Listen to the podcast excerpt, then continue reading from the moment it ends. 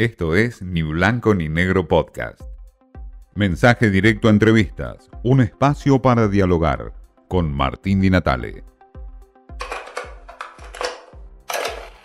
Guillermo Marcó es uno de los hombres que más conoce quizás eh, la Argentina al Papa Francisco y siempre es interesante tener su mirada.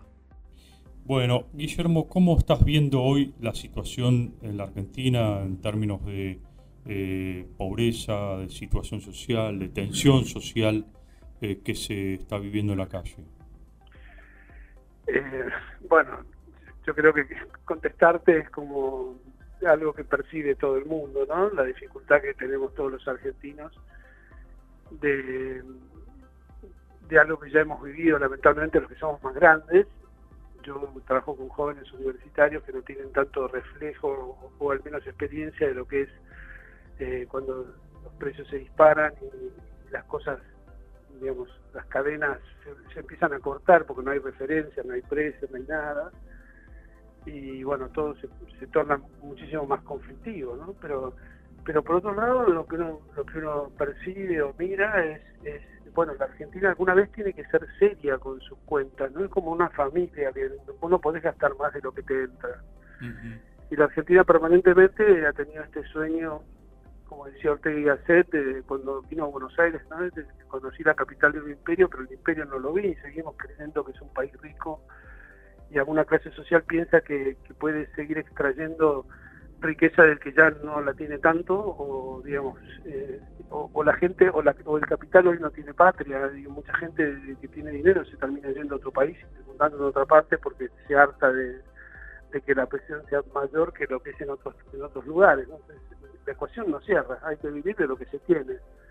Y eso me parece que es eh, lo que yo percibo, ¿no? Ojalá que, que la ministra Batakis, que parece dar señales positivas, eh, y la gente también en sus reclamos pueda entender esto, porque si no, seguiremos viviendo un, cuadro endémico de o tener que pedir plata afuera o emitir para, para generar inflación o, o, no entender que el problema somos nosotros mismos, ¿no? Es la Argentina que pretende vivir muchísimo más allá de sus posibilidades.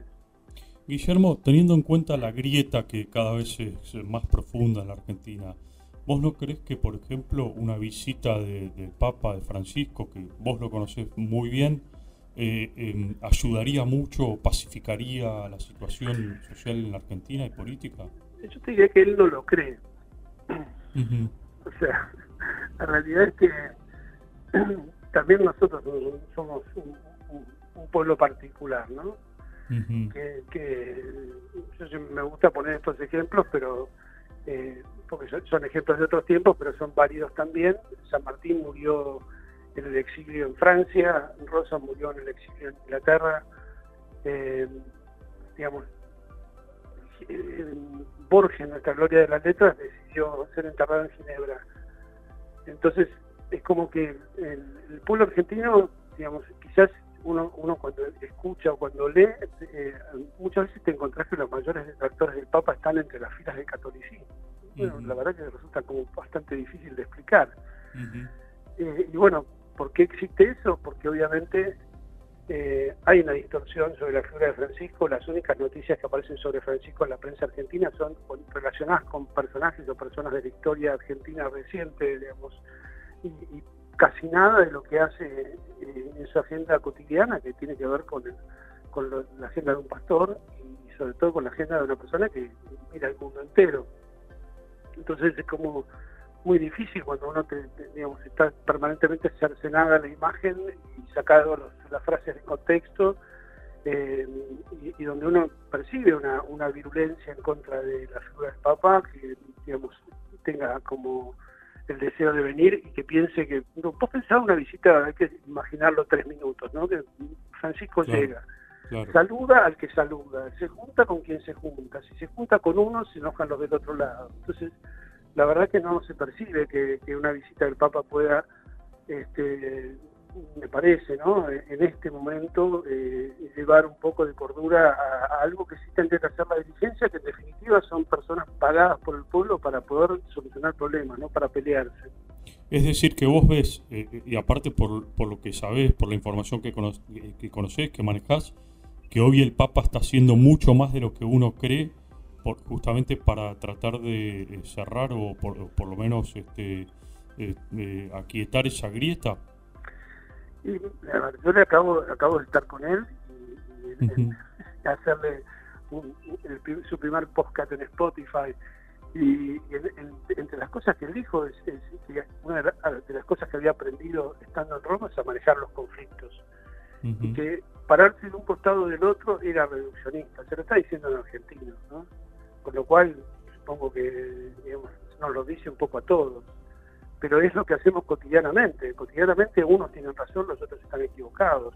Entonces, es muy difícil cuando ya esto es algo que se, se, tomó como un Boca River, sin tratar de ver grises, donde porque la realidad tiene mucho de gris, no es ni blanca ni negra. Entonces habrá cosas que hacen eh, los de un lado que son buenas y habrá cosas que hacen los del otro que son que son también buenas. Entonces, eh, ¿dónde está la, razonabilidad de los argentinos para poder, de la dirigencia argentina, ¿no? Para poder sentarse y, acordar cuatro o cinco puntos que sean básicos eh, entre oficialismo y oposición, más allá de sus problemas personales o de sus diatribas que parecen de cancha. Cuando la situación es tan grave, como decía vos al inicio, la situación social hace que cada día a la gente le cueste más la cosa básica, cotidiana, que es, no sé, viajar, comer, eh, poder ir a trabajar, digamos, pagar las cuentas, no sé, no estamos aspirando a cosas tan superlativas, cosas que en otros países son bastante normales. Eh, eh, Guillermo, ¿vos no crees que el mundo, ahora ya teniendo una, una mirada, una lectura más amplia o global de lo que es Francisco, ¿no crees que el mundo le está exigiendo un mayor protagonismo en términos de pacificación en la guerra de, Ucrania y Rusia? Eh, mira, eh, a ver, hay, también muchos matices. Él se ha referido extensamente al conflicto. Occidente tiende a plantear el conflicto también entre blanco y negro. Es algo que, digamos, pareciera como película de cowboy. Nosotros éramos chicos, veíamos películas de cowboys y obviamente los cowboys eran los buenos, los americanos que venían a civilizar y los indios eran los malos. Hoy en día mirar del otro costado y decir, bueno, los indios estaban defendiendo su territorio. ¿no? Entonces no eran tantos buenos o malos, había gente que estaba defendiendo su modo de vivir y su tierra. Y era, digamos, colonizada por uno que vino de afuera, entonces te cambia la perspectiva. La realidad es que cuando uno analiza el, conflicto en profundidad, eh, el, primero, digamos, cuando analiza la historia, es decir, Ucrania fue eh, territorio, eh, digamos, ahí nació Rus, el, Rus que era el primitivo estado, digamos, de, antes, antes de, la Rusia actual. La capital fue Kiev durante casi mil años y, recién Moscú pasa a ser la capital con los Romanov, que diría historia reciente, ¿no? El puerto de Odessa lo fundó Catalina la Grande. ¿Eso autoriza que alguien invada a otro? No, por supuesto que no, y está muy claro que no es, no es, una guerra declarada, sino una invasión. Entonces, eh, eh, porque, pero bueno, también cuando se desmembraron todos los países de la, de la Unión Soviética había un compromiso de Occidente de no poner bases en la OTAN y pusieron bases de la OTAN en todos los países menos en Ucrania. Entonces, cuando vos teóricamente decís que tenés a una persona que es una desquiciada enfrente y, la rodeas de cohetes que te están apuntando a su propio territorio, bueno, en algún momento puede reaccionar, digamos, también algo hiciste para que eso pasara. Guillermo Marcó nos habló sobre la situación social que está viviendo la Argentina y sobre todo qué rol puede tener el Papa Francisco frente a esta situación social y todo lo que se viene en términos de conflictividad. Esto fue Ni Blanco ni Negro Podcast.